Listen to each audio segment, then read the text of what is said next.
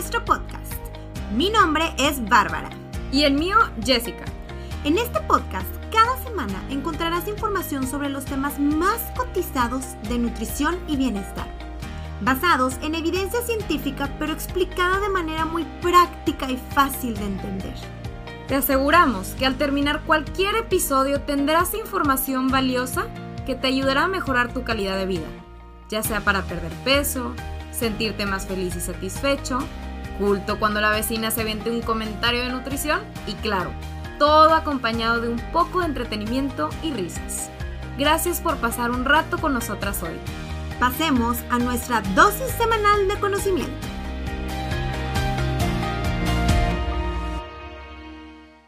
Hola Two Healthers, ¿cómo se encuentran el día de hoy? Espero que súper bien y con una sonrisa en la boca. En el episodio de hoy vamos a seguirle al episodio pasado de los mitos de la nutrición, que el tema está increíble. Y bueno, vamos a recapitular los del episodio pasado. Acuérdense, comer grasa te hace engordar, mito. Comer alimentos después de las 6 pm, mito. Carbohidratos te llevan a aumentar de peso, mito. Tienes que desayunar, mito. Así que a la próxima que su vecina, la tía, la abuela les diga algo, ustedes van a decir, mito. Mito, y yo lo vi en el podcast, en el podcast de, de Tu Health. Exactamente. Entonces, el siguiente, eh, digamos, mito, que es muy, muy clásico, es, si está flaco, está sano. De hecho, las personas almacenan la grasa, la grasa de manera diferente. Y la mera delgadez no es una medida precisa de la salud. Incluso si naturalmente uno es delgado, aún necesita hacer ejercicio y estar viendo a su médico de manera regular, etcétera, ¿no? Un artículo, de hecho, como, como nos encanta mencionarles cosas que son comprobadas científicamente, un artículo de Llama informó recientemente que si bien la obesidad conlleva un mayor riesgo de muerte, ser delgado también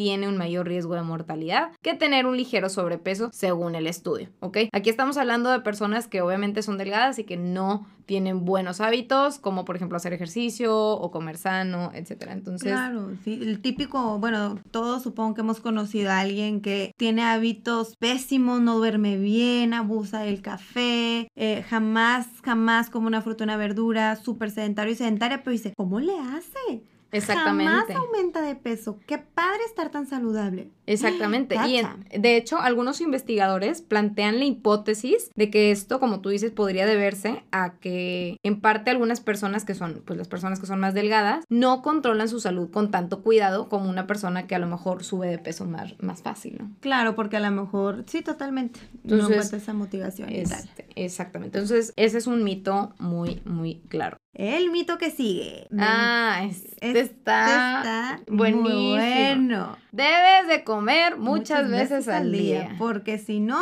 tu metabolismo se, se descompone. O se alenta. O por otro lado, si quieres mantener tu metabolismo acelerado, necesitas comer más de 5 comidas al día, inclusive 6 y tal. Vamos a ver qué onda con este mito que ha sonado desde hace mucho, ¿ok? Entonces, cuando necesitas comer más para aumentar tu metabolismo, es más mito que todos los mitos. Se pierde el enfoque de escucha a tu cuerpo. Hay personas que solo por acelerar su metabolismo se forzan a comer más cuando ni siquiera sienten hambre. Eso es lo peor. Es un mito que no tiene sentido, ya que tu metabolismo aumenta un poco a lo largo del día por la digestión, pero es la comida, no la cantidad de veces que comes la misma durante el día, ¿ok? Entonces, lo más importante, y acuérdense lo que siempre nos debemos de basar, ¿qué dice la evidencia científica? Bueno, la evidencia científica demuestra que no hay diferencia alguna entre un grupo que, o sea, este fue un estudio que se realizó, entre un grupo que comía muchas comidas al día y alguien, otro grupo que solamente comían de dos a tres comidas. No se vio diferencia. Y de hecho, un estudio demostró que un grupo de personas que padecían obesidad, el comer seis veces al día los llevaba a más picos de ansiedad y a sentirse menos satisfechos contra el grupo que también padeció obesidad, pero nada más tenían tres comidas al día. Entonces, si eres alguien que come cinco o seis veces al día y no lo estás disfrutando, no lo hagas. No pasa absolutamente nada. Muchas veces es muy común que llegan los pacientes a consulta. ¿Cómo te fue con tu plan? No, es que, pues bien mal, bien mal. ¿Por qué? ¿Qué pasó?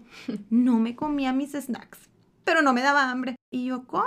Y ya Jess y yo les explicamos, no hombre, no pasa nada, Sí. escucha tu cuerpo, esa es la mejor inversión, eso es lo mejor que puedes hacer. Entonces, están bien los ayunos repentinos, ¿ok? Inclusive muchas veces puede llegar a tener un efecto positivo en tu salud. Entonces, como siempre, lo mejor de todo es escuchar a tu cuerpo. Exactamente. Como que eh, es esta idea de que si te saltas una comida, tu cuerpo entra en shock y luego, típico, ¿no? Aparece como una caricatura a la que sucede todo lo que le sucede a tu cuerpo, lo- Sí, de, de- claro. de lo que le está sucediendo a tu metabolismo. Entonces, en el mundo académico lo llamamos, como ya lo había mencionado, la termogénesis adaptativa. ¿Ok? Entonces, pero no es un daño metabólico, o sea, que, que yo esté afectando mi metabolismo como la gente piensa. Cuando haces, por ejemplo, una dieta yo-yo y piensas así como, chin, es que he hecho tantas dietas y mi metabolismo ya se rompió, ¿no? Simplemente no funciona o no puedo y demás. Entonces, no es por ser malo con nadie ni, ni, mala, pero, por ejemplo, la gente que tiene hipotiroidismo, ¿no? Muchas veces nos dice, ¿qué debo de comer para bajar? Y le preguntamos, eh, pues, ¿están bien tus hormonas? ¿Estás siendo medicado? ¿Tu doctor está contento? Y responden, sí, sí, me siento perfecto, nada de cansancio, nada de constipación. Y le decimos, ok,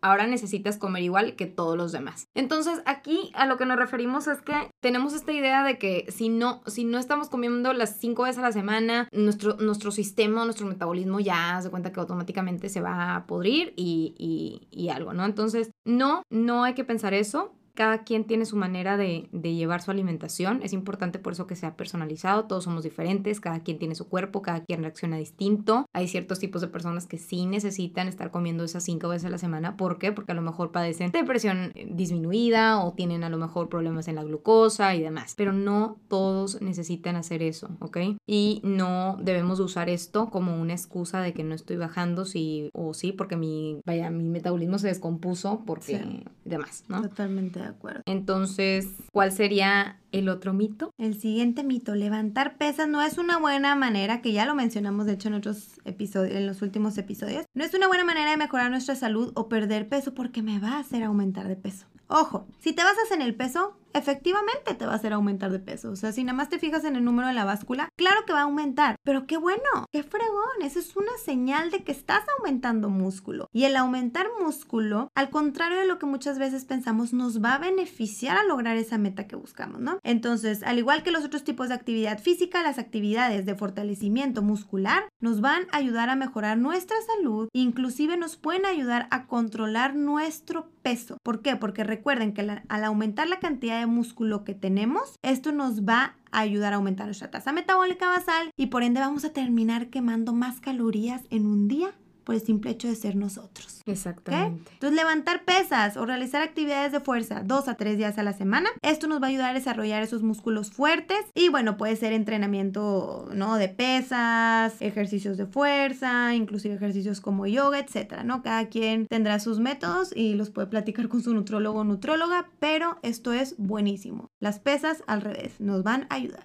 Exactamente. Como dice Bárbara, sobre todo no tanto con la cuestión de, del peso, sino, pero no, siempre nuestra meta debe ser más como nuestra composición corporal, Claro, no tanto y- el peso en, en sí. Ok, ahora, otro mito muy bueno. Los lácteos inflaman. ¿Sí o no, Bárbara? ¿Lo has escuchado en algún momento? ¿Tú Sí, o del, ¿Consulta? sí, no, que la gente de alguna manera, los lácteos son lo peor. Y mi entrenador del gimnasio me dijo, corta todos los lácteos. Sí, rápido". es lo peor para bajar y demás. Entonces, a ver, la gente siempre dice que los lácteos son inflamatorios y aquí no estoy hablando, dejemos de lado la parte ética. ¿No? Porque, bueno, pues ese es otro tema, eh, y la parte de la ética de los lácteos y demás. Pero de hecho hay un metaanálisis, que es como un tipo de estudio muy bueno, en el cual se evalúa el impacto de quitar los lácteos de la dieta y consumir puros alimentos de origen vegetal. Aquí no hubo beneficios. Lo que sabemos es que comer frutas y verduras o leguminosas obviamente nos va a hacer más sanos, ¿sí? A, a diferencia de que si estamos comiendo pura carne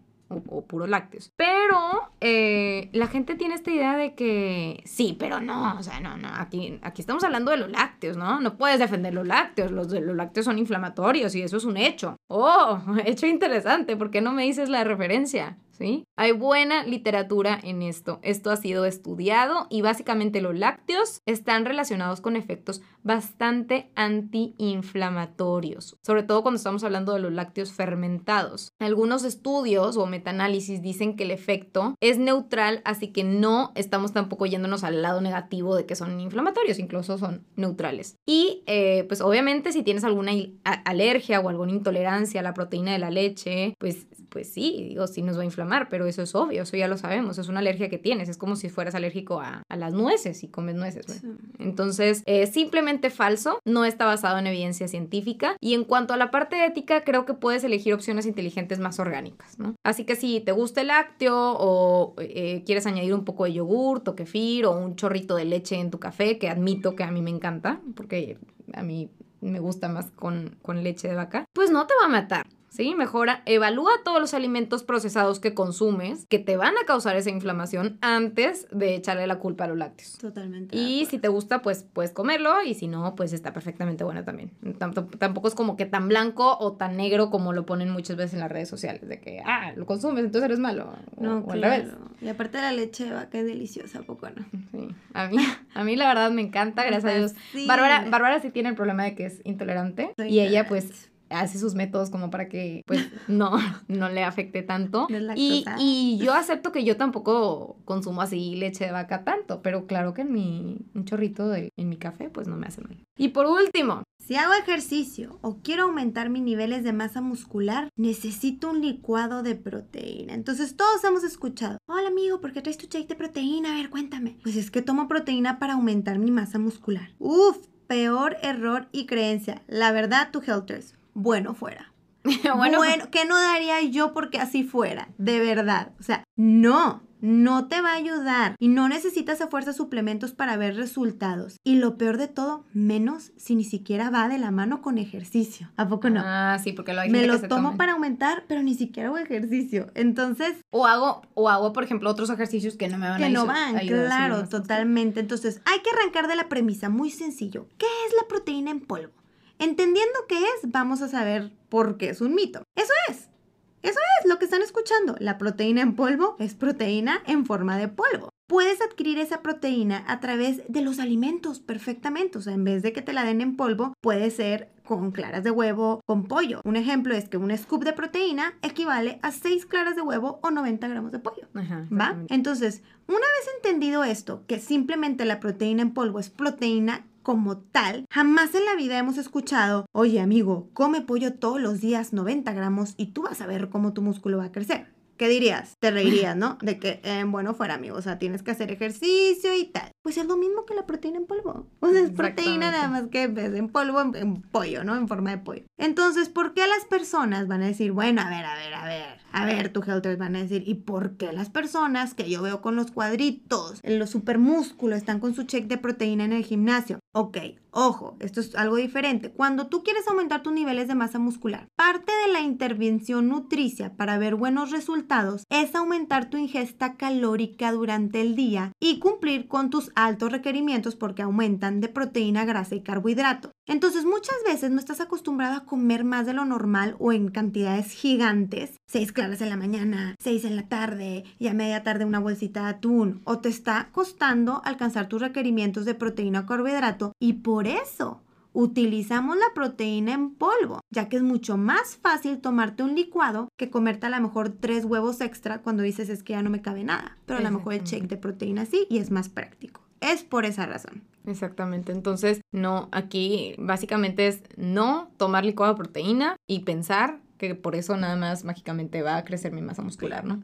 Y de hecho nuestro próximo episodio se trata de la masa muscular, no se lo pueden perder porque está buenísimo. Entonces, les vamos a dejar aquí eh, unos consejos para detectar los mitos sobre la dieta, ¿sí? Entonces, para ya finalizar con broche de oro, sería, primero, si suena demasiado bueno para ser verdad, casi definitivamente lo es. Así es. Entonces hay que tener cuidadito con eso. Segundo, muy importante, pregúntate.